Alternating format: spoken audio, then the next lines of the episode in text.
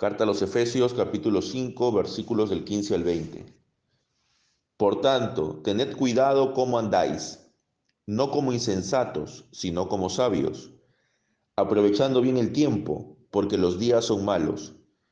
Así pues, no seáis necios, sino entended cuál es la voluntad del Señor.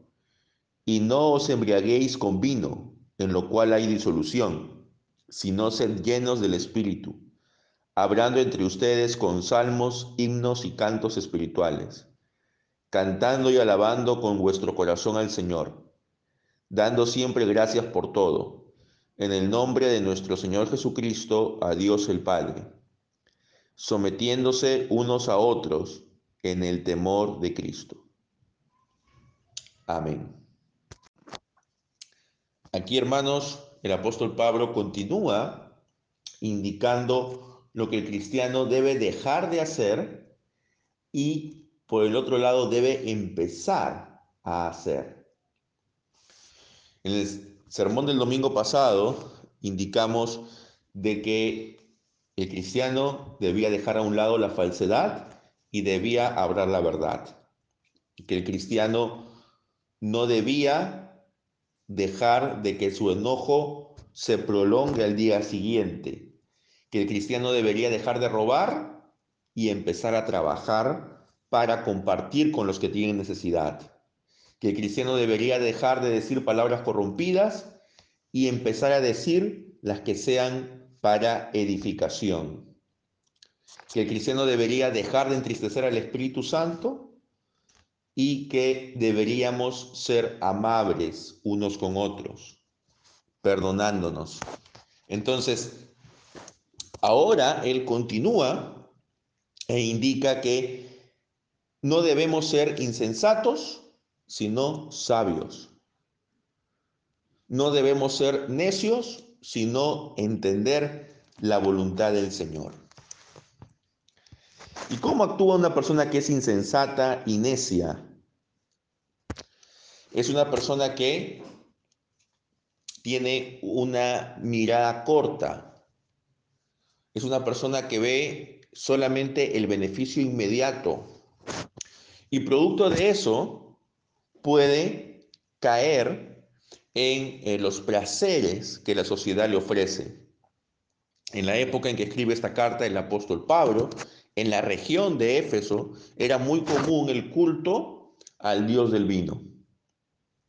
En, el, en este culto, pues había gran banquete, una gran borrachera y a veces incluso habían orgías. Entonces, por eso el apóstol dice que no debemos embriagarnos con vino, sino por el contrario, debemos ser llenos del Espíritu Santo. El embriagarse con vino es una muestra de insensatez y de necedad. Pero el ser llenos del Espíritu Santo es una muestra de sabiduría y de entender cuál es la voluntad del Señor. ¿Cómo podemos saber cuál es la voluntad del Señor? Preguntan algunos. ¿Cómo podemos saber qué es lo que Dios quiere que yo haga? Bueno, no podemos entrar a la mente de Dios, porque eso es imposible, pero sí podemos conocer cuál es su voluntad revelada. Y la voluntad revelada son todo lo que contiene las Sagradas Escrituras. Por eso es que debemos ser expertos, hermanos, en la lectura y el análisis y la interpretación correcta de las Sagradas Escrituras. El embriagarse con vino es una muestra de falta de dominio propio. El embriagarse con vino hace de que uno pierda el control sobre sus actos. Mientras que por otro lado, el ser lleno del Espíritu va a producir templanza, dominio propio, que es un fruto del Espíritu. Entonces, el ser lleno del Espíritu es una actitud constante que el cristiano debe procurar. Todos los cristianos, desde el momento en que han puesto su confianza en Cristo para salvación desde el momento en que han confesado a Cristo como su Señor, todos los cristianos tienen el Espíritu Santo. Si nos vamos a la primera carta a los Corintios, en el versículo 13 del capítulo 12, dice, pues por un mismo espíritu todos fuimos bautizados en un solo cuerpo. A todos se nos dio a beber del mismo espíritu. Entonces, todos los cristianos tienen el Espíritu Santo. Y si usted ha leído la carta a los Corintios, sabrá pues de que no todos los cristianos que estaban en esa comunidad eran maduros en su fe. Algunos tenían muchas fallas, pero aún así el apóstol dice de que también han sido bautizados en el Espíritu. Así que esta idea de que el bautismo del Espíritu Santo es una experiencia posterior a la conversión no tiene fundamento bíblico. Lo que sí es algo posterior a la conversión y que es algo permanente y que debemos procurar es la llenura del Espíritu Santo. ¿Y cómo se produce esa llenura? Bueno, debemos, aquí viene lo que dice el versículo 19 y el versículo 20 y el 21. Debemos hablar entre nosotros con salmos, himnos y cantos espirituales. Una persona que busca estar llena del Espíritu es una persona que está constantemente alabando a Dios. Y esta alabanza debe ser con salmos, himnos y cantos espirituales. Los salmos son los 150 que conocemos, que conforman el libro de los salmos, que forman parte de la revelación divina. Los himnos también eran una sección de estos salmos. Pero muy probablemente también se está refiriendo aquí el apóstol a composiciones recientes que se habían realizado en la iglesia. Incluso algunos himnos están dentro del Nuevo Testamento. Por ejemplo, Filipenses 2 del 5 al 11, Colosenses 1 del 15 al 20 y Primera de Timoteo 3 16. Entonces, estos himnos también deben ser cantados por la iglesia. Y por último dice cantos espirituales que no es una tercera sección de cánticos, sino que engloba tanto a los salmos como a los himnos, porque todos estos cantos han sido hechos bajo la influencia del Espíritu Santo. Y aquellos que los cantan también lo hacen bajo la influencia del Espíritu Santo. Entonces, hermanos, tenemos que tener claridad en que si queremos ser llenos del Espíritu, tenemos que estar constantemente alabando a Dios, pero no alabando con cualquier cántico, sino con cánticos bíblicos, con cánticos cristocéntricos, con cánticos que reflejen la majestad y la grandeza de Dios y que reflejen nuestra dependencia de Él. Por eso, hermanos, es importante de que participemos grandemente de las actividades de la iglesia cuando hay cánticos y que participemos de las reuniones y que cantemos con gozo al Señor. También nosotros nos llenamos del Espíritu cuando damos gracias a Dios en todo. No solamente cuando nos ocurren cosas buenas, sino cuando aún nos ocurren cosas malas. Uno de los grandes predicadores de la iglesia, Juan Crisóstomo, decía que debemos agradecer a Dios por todo, incluso por el infierno, porque el infierno era un recordatorio para nosotros. Entonces, debemos agradecer a Dios por todo lo que pasa. Y en esta circunstancia donde hay una crisis sanitaria, una crisis económica, una crisis política en nuestro país, aún en medio de estas circunstancias difíciles debemos darle gracias a Dios. Y esas gracias tienen que ser dadas en el nombre de Jesucristo. Porque cuando uno le da gracias a Dios en todo, entiende de que la vida tiene un propósito y que ese propósito es agradar a Dios, glorificar a Dios. Entonces, hermanos, nosotros debemos estar buscando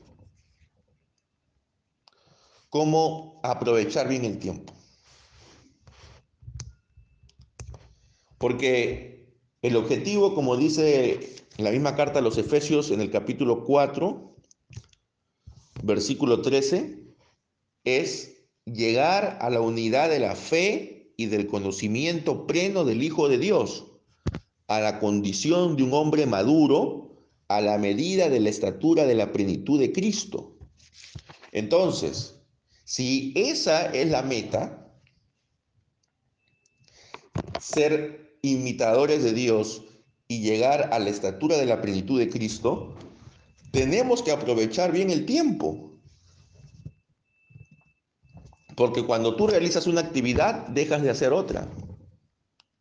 Y cuando tú estás ocupando el tiempo en cosas que no son trascendentes,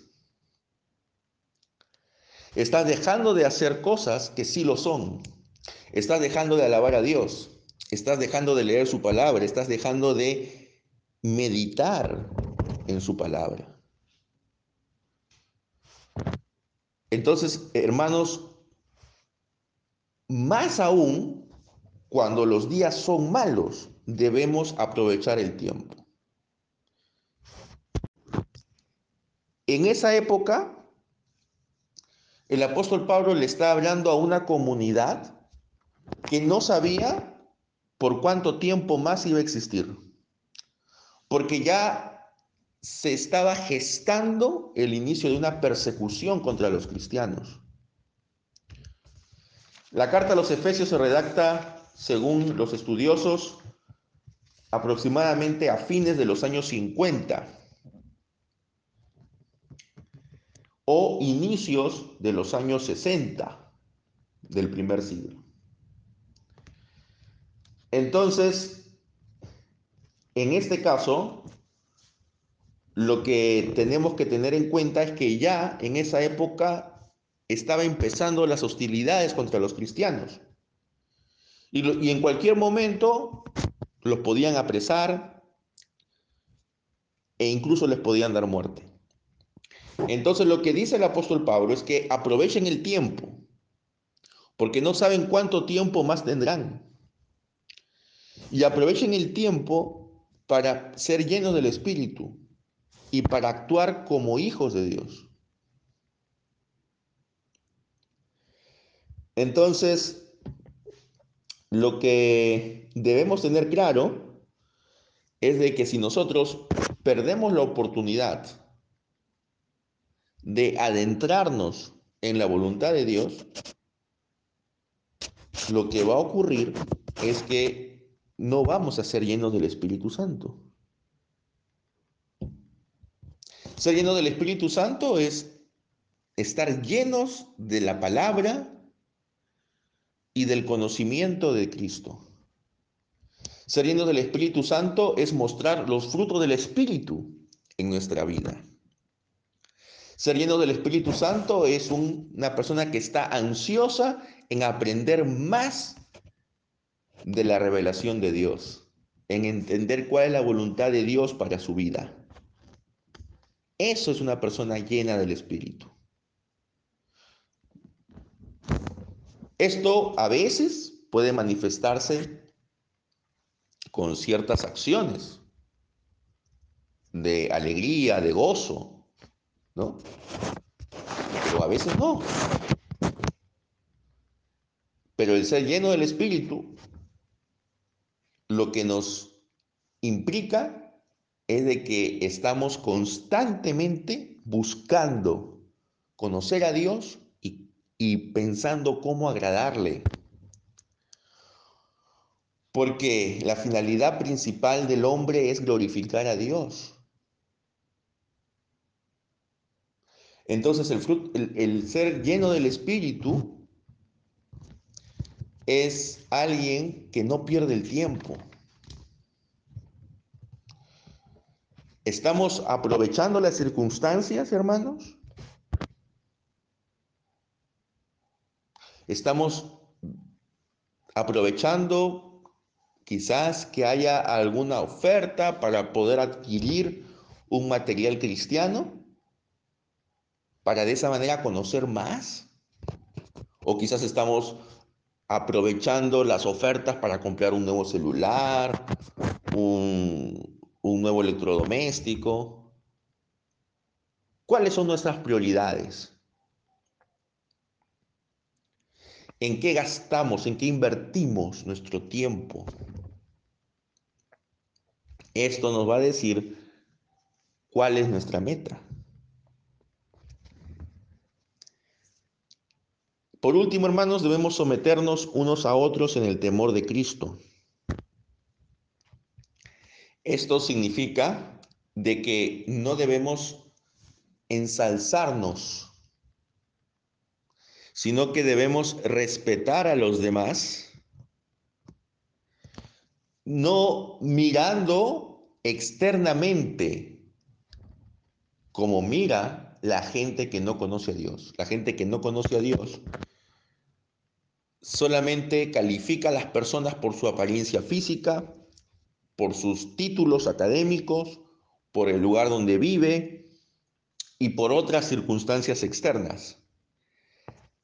Pero nosotros no calificamos a la gente según las apariencias, según lo externo, sino de acuerdo a cómo ellos sean fieles a lo que dice la palabra de Dios. Nuestro rango de valoración es totalmente otro al que tiene el mundo. Todos debemos estar moldeados según la bondad de Cristo. porque ciertamente Él es el que nos amó y Él es, es nuestro modelo. Y por lo tanto, aquel que se asemeje más a Cristo debe ser alguien a quien admirar. No importa cuáles sean sus circunstancias de esta persona. Puede ser una persona pobre, puede ser una persona sin estudios, puede ser una persona con una apariencia desagradable estéticamente. Pero si es alguien lleno del Espíritu y que busca imitar a Dios, esa persona debe ser digna de admiración. Y nosotros no debemos procurar ser admirados. Nosotros no debemos, no debemos procurar ser el centro de la atención, sino debemos darle la atención a otros. Porque justamente eso es lo que hizo nuestro Señor Jesucristo. Él dio su vida en rescate por los demás.